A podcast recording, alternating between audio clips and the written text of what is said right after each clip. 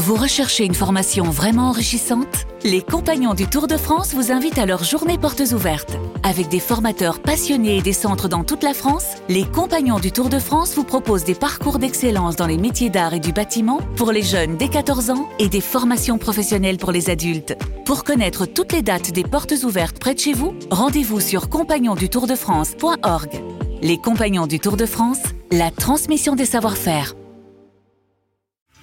Bonjour, c'est Dominique Rizet. Dans ce podcast en trois parties, nous allons vous raconter, Frédéric Lantieri et moi, l'histoire du poker macabre à Corté. Un document de Yuki Vatier réalisé par Bernard Farou. Bonne écoute.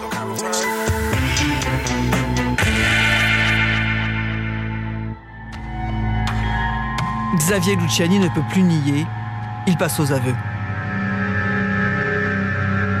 Ce soir du dimanche 23 janvier, raconte-t-il, il voulait rembourser Jojo et il avait préparé une enveloppe de 13 000 euros. Il va reconnaître qu'il s'est rendu chez Jojo, qu'une bagarre s'est instaurée, qu'il a frappé Jojo. Adjudant-chef Frédéric Plumeau, gendarmerie de Corté. Le temps monte entre, entre les deux protagonistes. Euh, là, il se saisit d'un couteau. Donc, euh, rappelons qu'effectivement, euh, la victime est collectionneur de couteaux. Il nous explique qu'il se saisit d'un couteau et qu'une bagarre éclate entre eux et qu'il porte un coup au visage, donc sur le côté gauche du visage de la victime, qui là tombe à la suite de ce coup au sol. Jojo tombe au sol, complètement KO, raconte Luciani. Pendant que son amant se met à table, Nathalie nie en bloc. C'est tout juste si elle admet qu'elle est la maîtresse de Luciani et que Jojo lui courait après. Pour le reste, elle n'est au courant de rien. Interrogé sur la complicité éventuelle de Nathalie, Xavier Luciani, qui jusqu'ici n'avait pas parlé de sa maîtresse, change de version. Ce soir-là, il était chez lui, malade. Nathalie l'a rejoint après son service à l'échiquier il avait une gastro, elle l'a soigné. Soudain, elle a reçu un coup de fil. C'était Jojo. Xavier a vu le nom du patron de l'Oasis s'afficher sur le téléphone. Jojo, qui voulait la voir à 23h39. Jaloux, Xavier a dit qu'il partait jouer aux cartes. En fait, il s'est caché en bas de l'immeuble. Il a vu Nathalie sortir à son tour. Il l'a suivie elle est montée dans une voiture, celle de Jojo. Là, euh, son sang euh, manifestement ne fait qu'un tour. Il se rend au restaurant L'Échiquier pour se munir d'un objet. Il tombe sur donc, euh, un rouleau pâtisserie et se transporte donc, au domicile de M. José Vincenzini. Là, il constate que la porte est restée entr'ouverte. Il pénètre immédiatement, tel une furie, dans l'habitation, se rend là où il constate qu'il y a de la lumière, à savoir une chambre. Xavier Luciani surgit dans la chambre. Pendant qu'il se rue sur Jojo, Nathalie s'enfuit, terrorisée.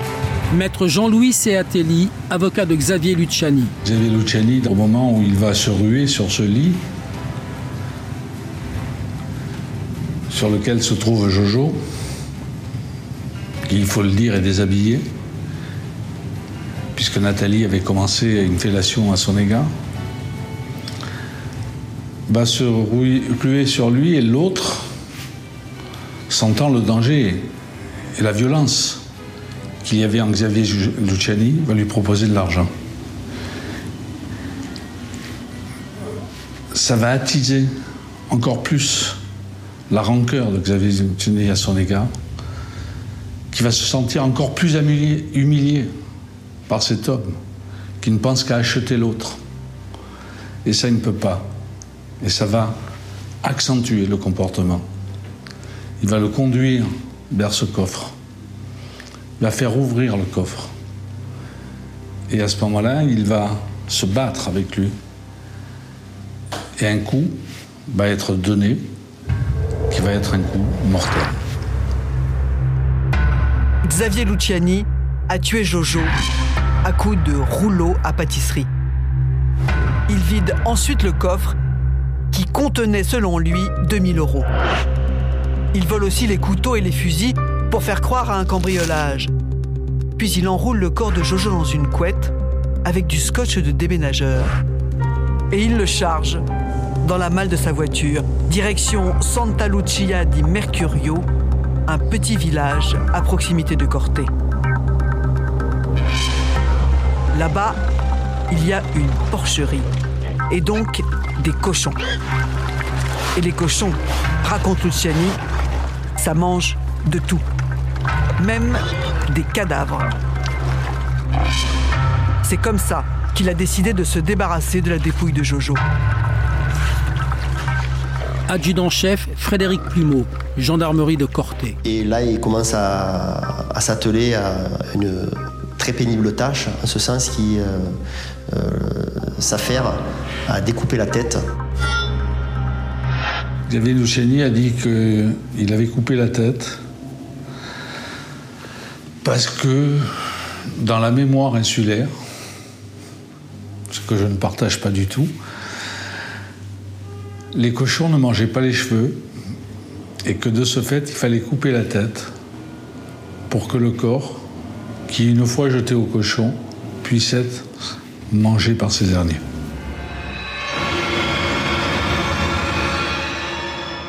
Il nous explique qu'il a le plus grand mal à, agir de la sorte.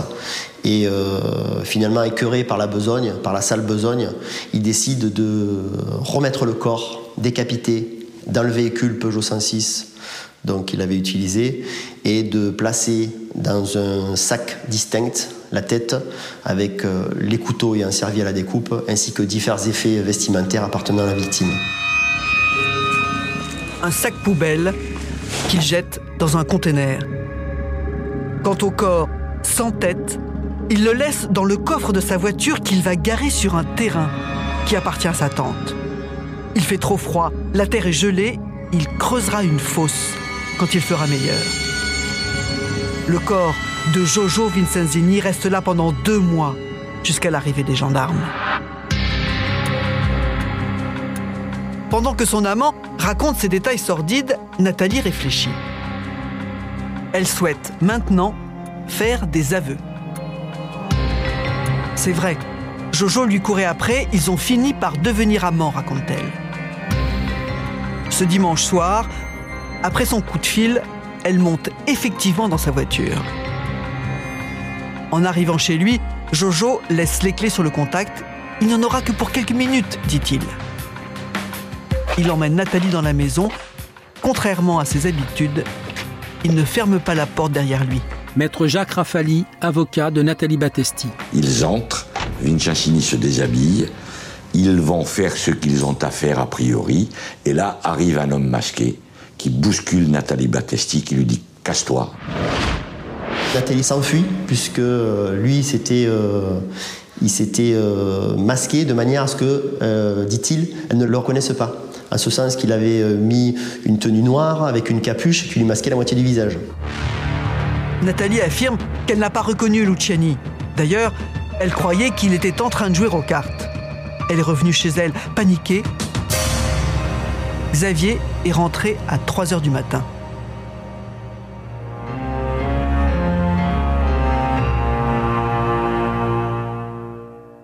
Benoît Cousinet, Luciani et Battesti ont donc parlé en garde à vue. Est-ce que leurs déclarations tiennent la route?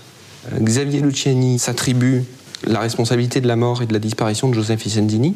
Les indications qu'il donne quant à la manière dont il a procédé correspondent aux indices matériels qui sont recueillis. Nathalie Battesti, euh, ses déclarations sont beaucoup plus alambiquées. Et pourquoi n'a-t-elle pas raconté donc cette agression Alors- aux gendarmes? Elle a dissimulé la vérité parce qu'elle ne voulait pas euh, qu'on sache qu'elle avait une relation avec la victime. Elle prétend qu'elle est embarrassée par cette relation qu'elle a pu avoir avec la victime. Elle prétend ensuite qu'elle a peur de représailles. Une chose étonnante dans ce dossier, c'est quand même ce cadavre qui est dans la voiture de Luciani. Comment se fait-il qu'il n'ait pas cherché à s'en débarrasser? Comment se fait-il qu'il le laisse pendant deux mois dans cette voiture stationnée chez sa tante? Il faut savoir que la voiture dans laquelle il conserve le corps, il la place sur un terrain agricole relativement isolé, chez une tente dans la montagne à Corté. De l'extérieur, euh, il était difficile de voir qu'il y avait un corps dissimulé dans la voiture. Donc, je pense qu'il n'avait pas de, raison particulière de penser que sa tante habitant là allait s'intéresser à, la voiture qu'il y laissait. Et quant à savoir qu'est-ce qu'il attendait, il faut savoir qu'à cette époque-là, on est en hiver, à Corté en montagne. C'est un hiver qui est assez rigoureux, d'après ce que je me souviens, et le sol était gelé, il est difficile d'enterrer le corps. On peut penser que Xavier Luciani aussi voulait trouver vraiment une manière définitive de se débarrasser du corps et que tant qu'il ne l'avait pas trouvé, il a gardé le corps dans cette voiture.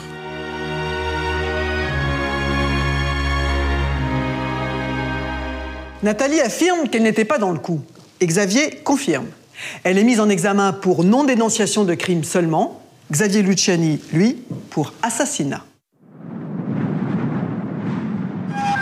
2 avril 2005. Corté pleure l'enfant du pays. Les obsèques sont d'autant plus douloureuses que c'est un corps sans tête que l'on enterre. Marc-Antoine Lucas, ami de la famille Vincenzini. C'est vrai que quand je me suis retrouvé devant ce caveau, que j'ai vu ce, ce cercueil euh, qui était déposé là, je n'avais pas l'impression euh, que c'était mon ami qu'on enterrait, puisque je savais que son visage n'était pas, n'était pas dans ce caveau. Maître Jean-Louis Seatelli, avocat de Xavier Luciani. En Corse, on ne peut pas accepter que si on donne la mort, même par accident, à un individu, on mutile et on ne respecte pas le corps du mort. Je crois que toute la Corse était d'accord pour condamner un tel acte. Antoine Albertini, journaliste à France 3 Corse et au journal Le Monde. Il y a en plus la dimension particulière du corps qu'on veut donner à manger aux cochons. Pourquoi c'est particulier Parce que d'abord c'est répugnant en soi, ça c'est le premier point. Et le deuxième point parce que ça rappelle les, les pratiques de l'anonymat séquestre qui est, la, qui, est, qui est la mafia sarde. Et donc, pour, de manière peut-être un peu inconsciente, mais pour une partie de l'opinion, se joue aussi euh, cette petite notion de racisme. Ah non, c'est en Sardaigne qu'on donne les gens euh, à manger aux cochons. Nous, on fait pas ça. L'horreur a pourtant été accomplie par un Corse. Tous les regards se tournent donc vers Luciani. Pourquoi a-t-il fait ça? Luciani va pouvoir, comme Nathalie, s'expliquer devant le juge d'instruction. Xavier va répéter avec rancœur qu'il n'a pas supporté que Jojo lui pique sa maîtresse. Comme si le patron de l'Oasis voulait se rembourser en couchant avec Nathalie. Maître Jean-Louis Seatelli, avocat de Xavier Luciani. Au-delà des dettes, il y a cette volonté d'humilier par cette relation sexuelle, et du moins c'est comme cela qu'il le ressent, vers celle qui comble son vide affectif et pour laquelle il a quand même des sentiments. L'humiliation. C'est ça finalement qui aurait poussé Luciani au pire. Jojo, tout lui réussissait. Alors que lui, Xavier, perdait sur toute la ligne. Cocu, endetté et peut-être bientôt ruiné. Jojo sortait avec sa maîtresse et lorgnait sur l'échiquier pour récupérer son argent. Xavier l'avait entendu dire sur le cours Paoli. Jojo lui aurait ainsi infligé vexation sur vexation.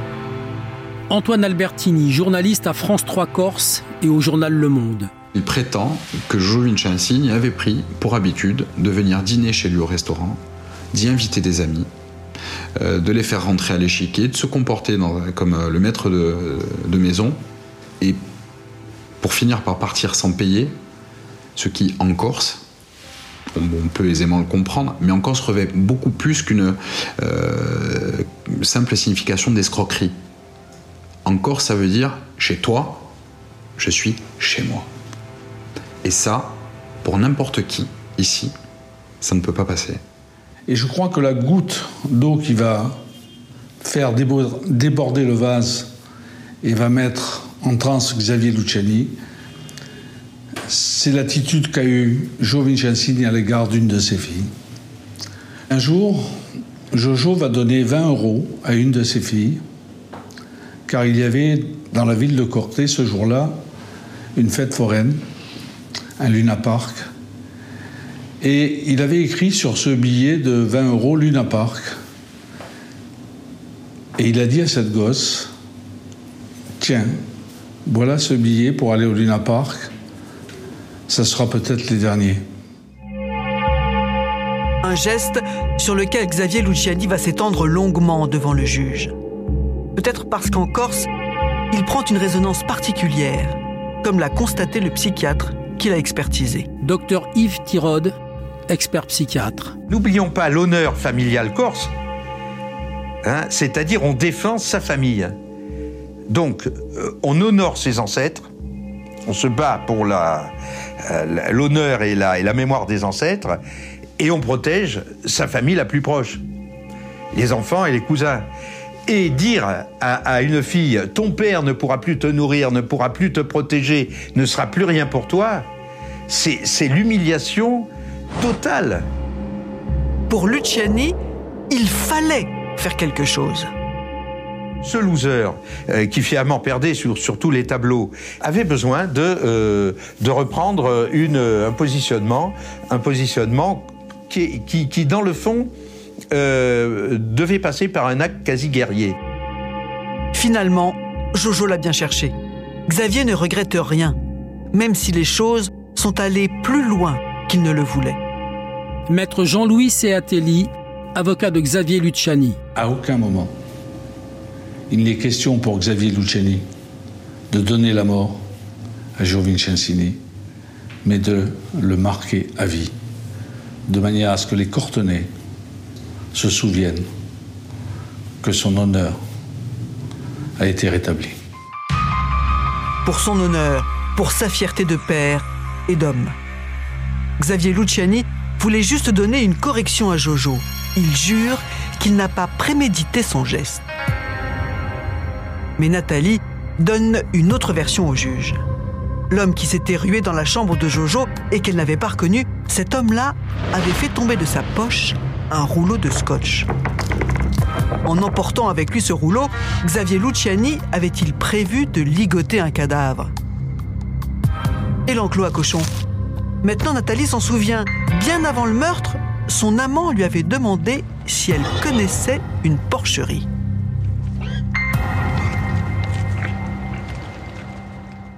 Dominique, que donnent les expertises des prélèvements effectués dans la chambre de Joseph Vincenzini Dans sa chambre, les gendarmes de la section de recherche vont prélever beaucoup de poils et de cheveux.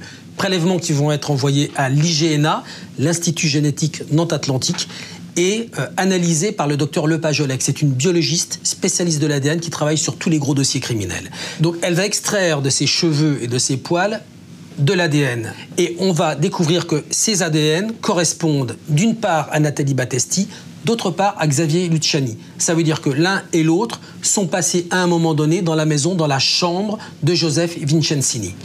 Et est-ce qu'il y a d'autres ADN Oui, Frédéric, il y a d'autres ADN. Des ADN inconnus hein, euh, qu'on retrouve sur des poils et des cheveux prélevés dans la chambre et dans la voiture de Joseph Vincenzini. Euh, ces ADN inconnus. Euh, ça donne, ça donne un doute aux enquêteurs. Parce que les enquêteurs se disent, peut-être que Luciani n'a pas agi tout seul. Peut-être que quelqu'un l'a aidé, quelqu'un est entré avec lui dans la maison, quelqu'un s'est assis dans la voiture de José Vincenzini, quelqu'un dont on a juste un ADN, on ne sait pas encore qui. C'est normal de retrouver des ADN différents dans une maison ou dans une voiture pas forcément chez Joseph Vincenzini, parce que Vincenzini, c'est un homme secret, c'est un homme mystérieux, c'est un homme qui vit seul chez lui, qui ne reçoit pas de visiteurs. Donc ça surprend la présence de ces ADN inconnus dans sa chambre et dans sa voiture. Autre expertise, l'autopsie donc du corps de Joseph Vincenzini. Est-ce qu'on arrive à déterminer la cause de la mort? La tête était séparée du corps avec une arme tranchante, ça c'est évident. Sauf que là, dans cette autopsie, on découvre que ça s'est passé un peu de façon précipitée, un peu à la hâte. C'est-à-dire que pour séparer la tête du corps, ils n'ont pas coupé au niveau de la gorge, mais le coup est tombé au niveau de la mandibule. Hein. Et en fait, le corps est décapité comme ça. Donc on va retrouver une partie du cou sur le torse on découvre aussi que Joseph Vincenzini a plusieurs côtes cassées. Il a peut-être été battu, il a peut-être reçu des coups, des coups de pied. En tout cas, il faut vraiment frapper fort pour casser plusieurs côtes comme ça. Maintenant, sur les causes de la mort, euh, c'est assez difficile de se prononcer puisque sur la partie euh, sur laquelle vont travailler euh, les médecins légistes, c'est-à-dire le corps sans la tête, il n'y a aucune blessure au niveau du cœur, du foie ou en tout cas d'un organe vital, d'un poumon. Donc Frédéric, on pense que la mort, elle a été provoquée par une blessure à la tête, sauf que on ne peut pas l'établir formellement puisque la tête, elle est manquante, elle est toujours introuvable.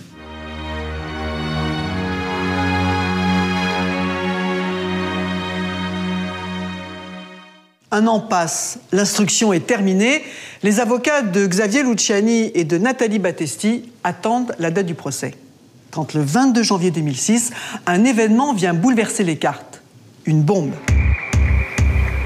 Aix-en-Provence, dans la nuit du 21 au 22 janvier 2006. Il est 3 heures du matin quand une bombe explose devant le centre des impôts. Le poseur de bombe meurt dans l'attentat. Il est soupçonné d'appartenir au FLNC du 22 octobre. Alexandre Vincent, qui était bien un militant du FLNC du 22 octobre. Ce groupe clandestin a revendiqué hier soir dans un communiqué l'attentat contre la perception d'Aix-en-Provence qui lui a coûté la vie dimanche dernier. Euh, Dominique Pasqualacci, son complice présumé, a été mis en examen cet après-midi à Paris.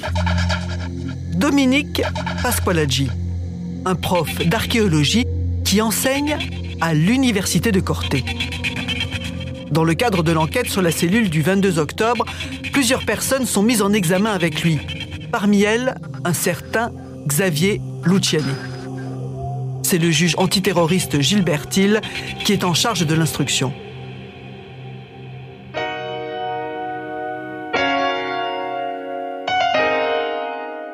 Gilbert Thiel, vous êtes juge antiterroriste, vous êtes juge d'instruction chargé de l'attentat euh, d'Aix-en-Provence. Pourquoi Xavier Luciani est-il entendu dans cette affaire alors qu'il est mis en examen et en prison à ce moment-là, au moment des faits, pour l'assassinat de Vicenzini à travers les investigations, la téléphonie, le relationnel, les personnes entendues, on s'aperçoit que Dominique Pasqualaggi fréquentait le restaurant euh, de Xavier Luciani, euh, l'échiquier à Corté. Xavier Luciani avait prêté son concours actif à Dominique Pasqualaggi en mettant à sa disposition les cuisines de l'échiquier pour y préparer, c'était son terme, c'est tambouilles. Les tambouilles, c'était des mélanges explosifs. Simplement, lorsqu'il euh, est entendu dans le cadre de son implication présumée euh, dans l'organisation terroriste FLNC du 22 octobre. Ce Xavier Luciani, tout d'un coup, il se met à parler d'autre chose. Il se met à parler des faits pour lesquels il est en attente de jugement, cet assassinat, au cours duquel euh, euh Vincenzini a, a trouvé la mort. Et surtout, il va mettre en cause euh, Dominique Pasqualaggi. Pourquoi euh, Luciani donne-t-il Pasqualaggi Pourquoi il le balance? Pourquoi le fait-il? Je n'en ai absolument aucune idée, euh, sinon je vous la dirai. Pasqualaggi donc est interrogé à propos du meurtre de Vicenzini. Est-ce qu'il confirme? Il est donc en garde à vue dans le cadre d'une procédure terroriste. Et ce qu'on va me raconter, c'est qu'il était en fin d'audition, une de ses auditions, et qu'à un moment, alors qu'il était resté seul avec un seul euh, fonctionnaire de police, et qu'il était attaché à l'anneau de sécurité par une menotte, donc il avait demandé préalablement qu'on lui desserre un peu parce qu'elle lui faisait mal, il a tiré sa main et les analyses médico-légales par la suite ont démontré qu'il s'était fracturé le pouce tellement il avait dû tirer fort. Il s'est mis sur le bord de la fenêtre et il a sauté. Et il est tombé de quel étage? Troisième étage. C'est-à-dire un, vol plané de 12 mètres Oh oui, bien 12 mètres. Euh, il est tombé au ras d'une voiture euh, en stationnement dans la cour. On a supposé, mais ce ne sont que des suppositions, qu'il avait voulu atterrir sur le toit de la voiture à la manière Spaggiari, euh, parce que c'est un excellent amortisseur. Mais on n'en sait rien. Lui a toujours dit qu'il ne se souvenait de rien. Mais on est bien obligé quand même de faire le rapprochement entre la date de la défenestration et les aveux de Xavier Luciani. Xavier Luciani a donc balancé Dominique Pasqualaggi. Il affirme que ce dernier a participé avec lui au meurtre de Jojo. Étrange. Lui qui a assumé seul pendant plus de deux ans la responsabilité de cet acte, pourquoi dénonce-t-il maintenant le prof d'archéologie? S'est-il senti lâché par Pasqualaggi dans le cadre des affaires terroristes? Est-ce une façon de se venger? Toujours est-il que Pasqualaggi saute par la fenêtre deux jours après les déclarations de Luciani.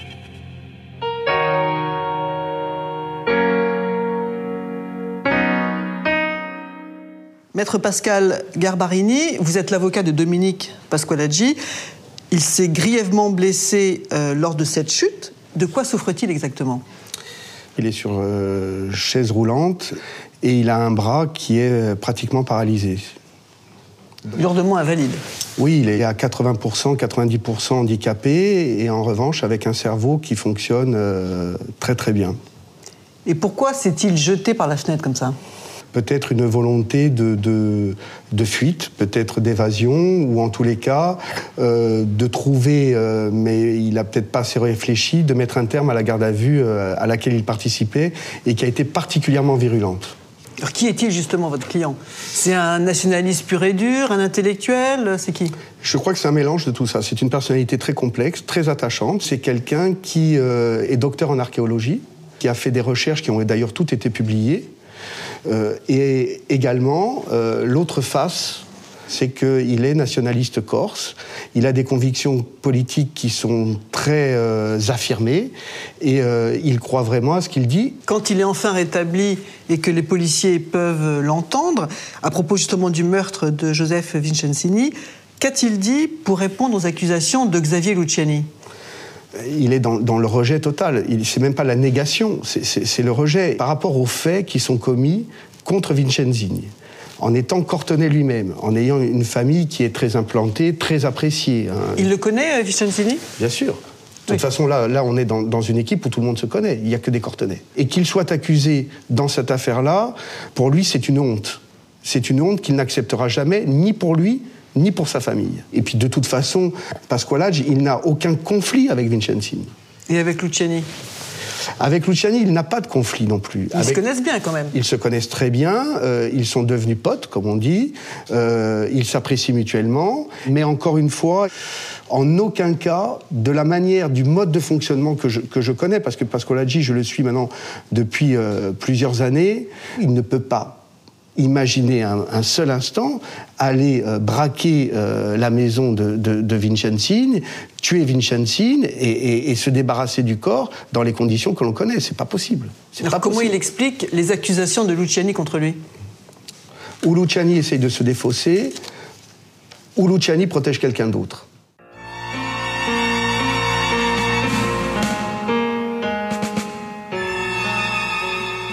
Xavier Luciani, Nathalie Battesti, Dominique Pasqualaggi.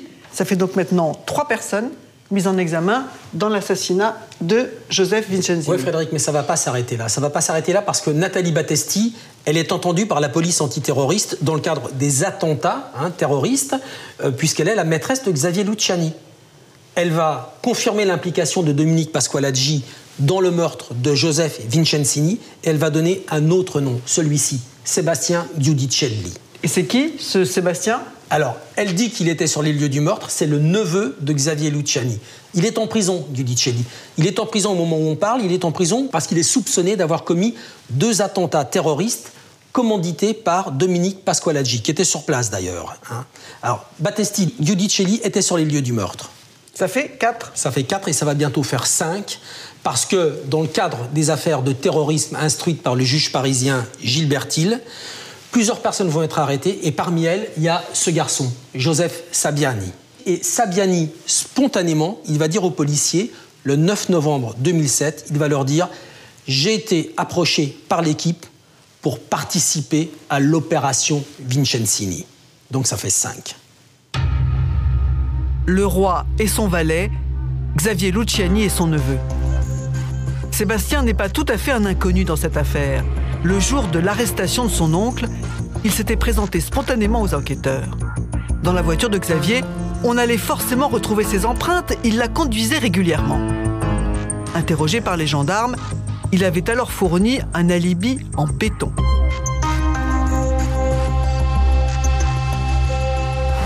Alibi qu'il réitère alors que l'instruction s'intéresse à son emploi du temps ce fameux dimanche 23 janvier 2005.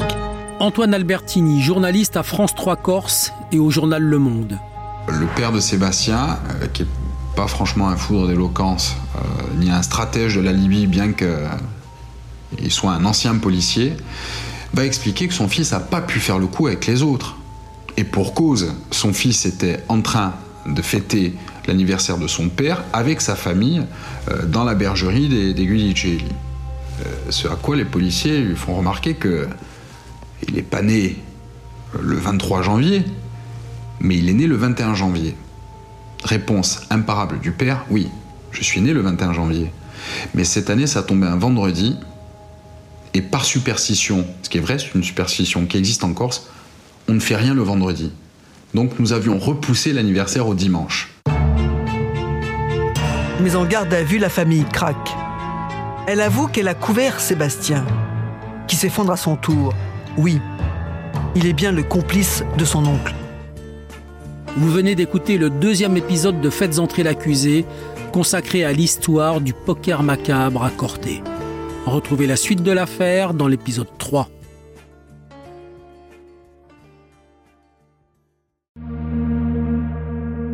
Bonjour, c'est Dominique Rizet. Une poignée de secondes, voilà tout ce qu'il faut pour qu'une vie bascule. Juste une poignée de secondes. Un sursaut, un instant où le destin bifurque dans une direction ou dans l'autre. Sur le coup, je pensais pas qu'il était mort parce que je voyais pas de sang, on voyait rien quoi en fait. Sébastien s'est jeté sur son père.